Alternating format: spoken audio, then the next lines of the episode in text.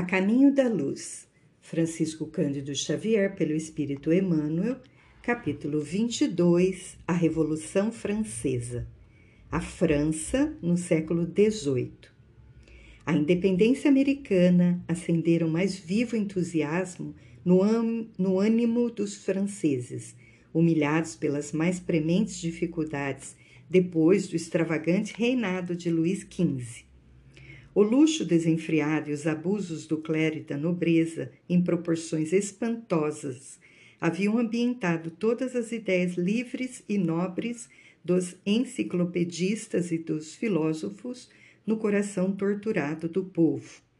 A situação das classes proletárias e dos lavradores caracterizava pela mais hedionda miséria. Os impostos aniquilavam todos os centros de produção, salientando-se que os nobres e os padres estavam isentos desses deveres. Desde 1614, não mais se haviam reunido os Estados Gerais, fortalecendo-se cada vez mais o absolutismo monárquico. De nada valera o esforço de Luís XVI, convidando os espíritos mais práticos e eminentes para colaborar na sua administração, como Tergot e Maluzerba. O bondoso monarca que tudo fazia para reerguer a realeza de sua queda lamentável, em virtude dos excessos do seu antecessor no trono, mal sabia, na sua pouca experiência dos homens e da vida, que uma era nova começava para o mundo político do Ocidente, com transformações dolorosas que lhe exigiriam a própria vida.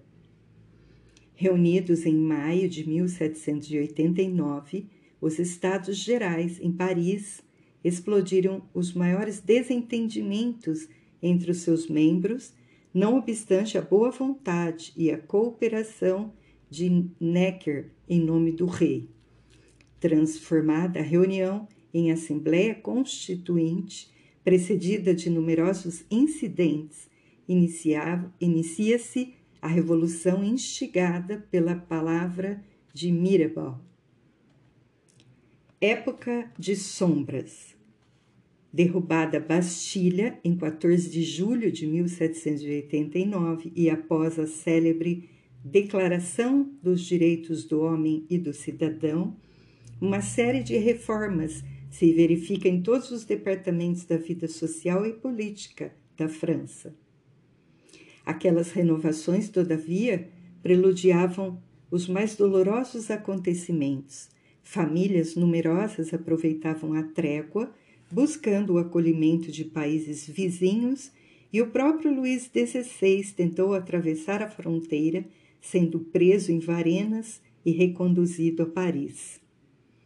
Um mundo de sombras invadia as consciências da França generosa, chamada naquela época pelo plano espiritual ao cumprimento de sagrada missão junto à humanidade sofredora.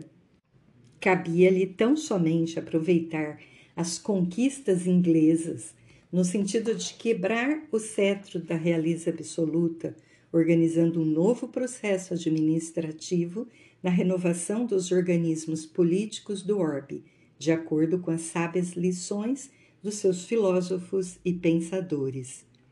Todavia, se alguns espíritos se encontravam preparados para a jornada heróica daquele fim de século, muitas outras personalidades, infelizmente, espreitavam na treva o momento psicológico para saciar a sede de sangue e de poder.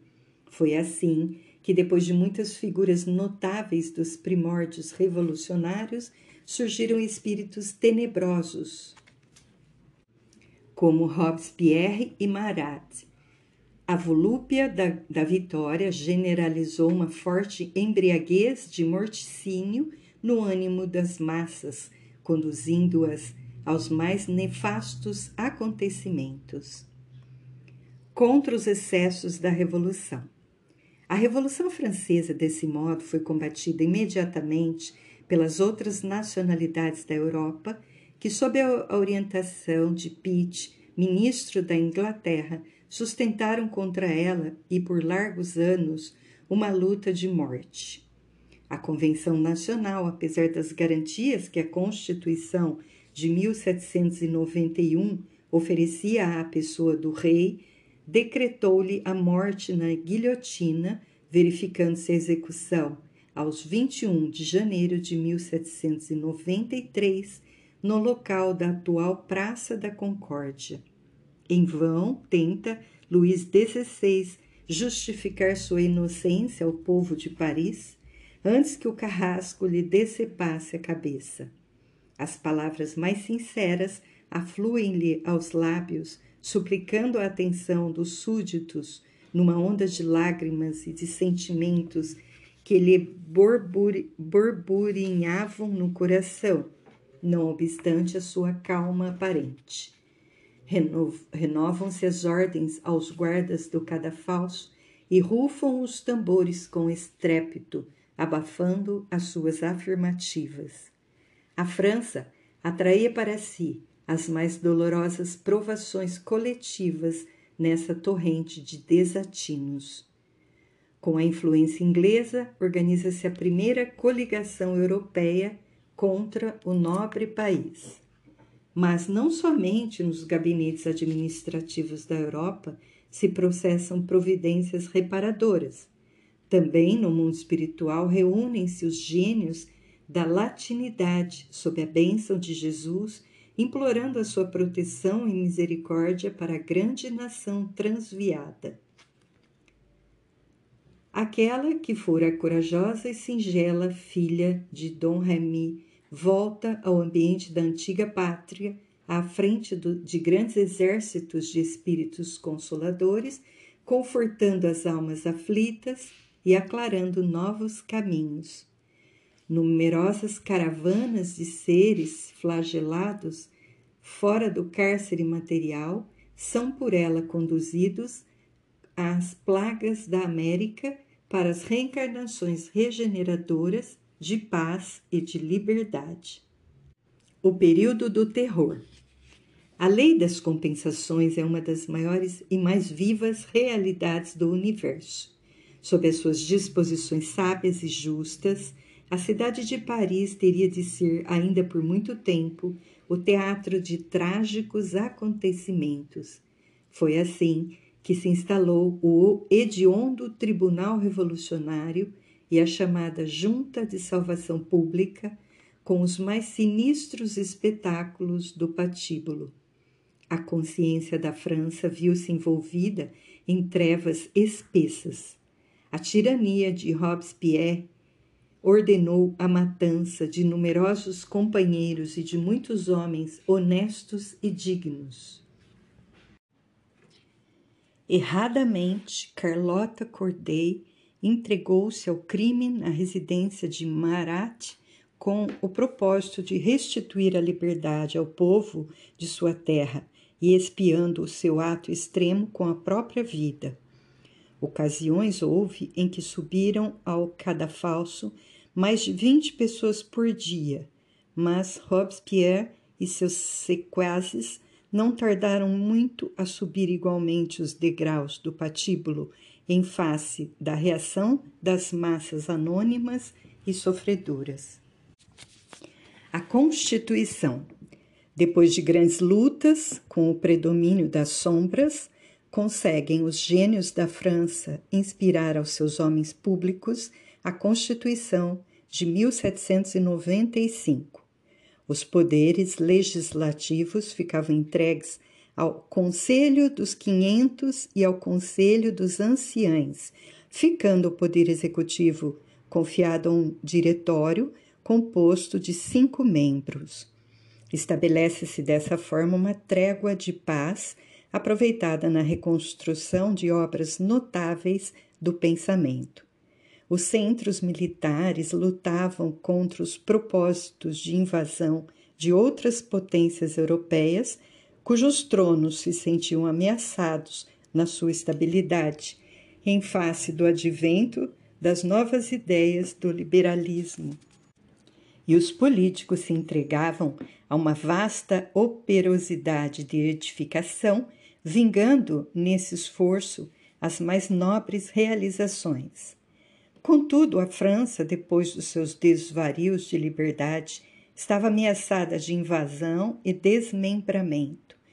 Povos existem, porém, que se fazem credores da assistência do alto, no cumprimento de suas elevadas obrigações junto de outras coletividades do planeta.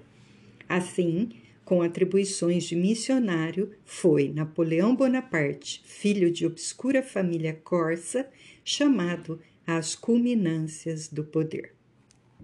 Napoleão Bonaparte. Humilde soldado corso, destinado a uma grande tarefa na organização social do século XIX, não soube compreender as finalidades da sua grandiosa missão.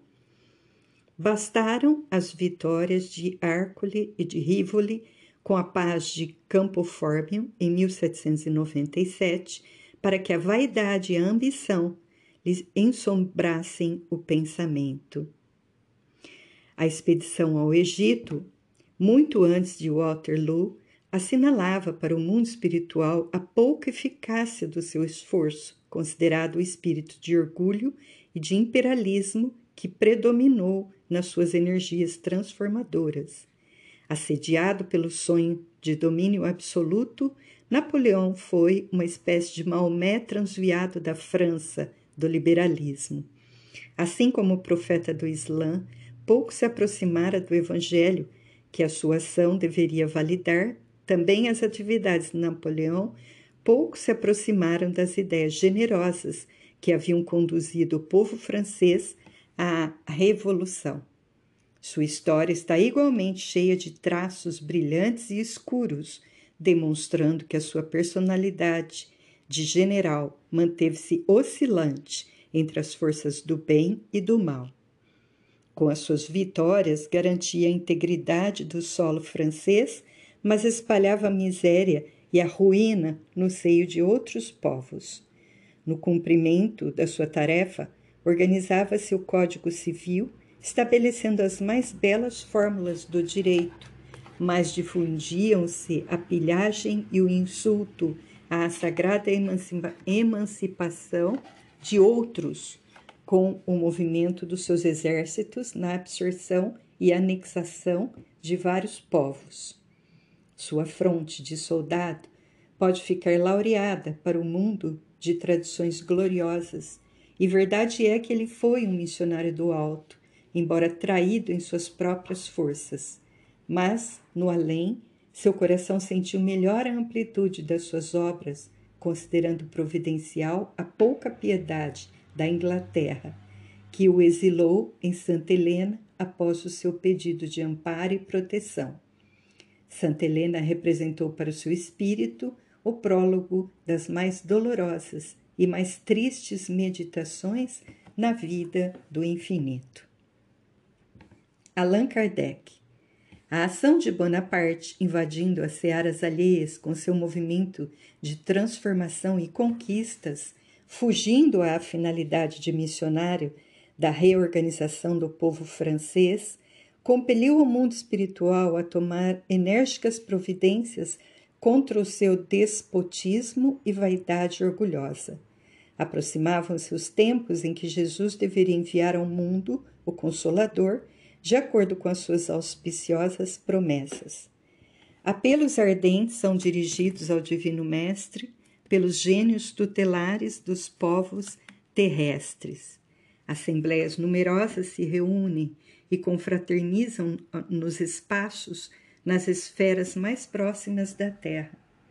Um dos mais lúcidos discípulos do Cristo baixa ao planeta, compenetrado de sua missão consoladora, e dois meses antes de Napoleão Bonaparte sagrar-se imperador, obrigando o Papa Pio VII a coroá-lo na igreja de Notre-Dame, em Paris, nascia Allan Kardec, aos 3 de outubro de 1804, com a sagrada missão de abrir caminho ao Espiritismo, a grande voz do Consolador prometido ao mundo pela misericórdia de Jesus Cristo.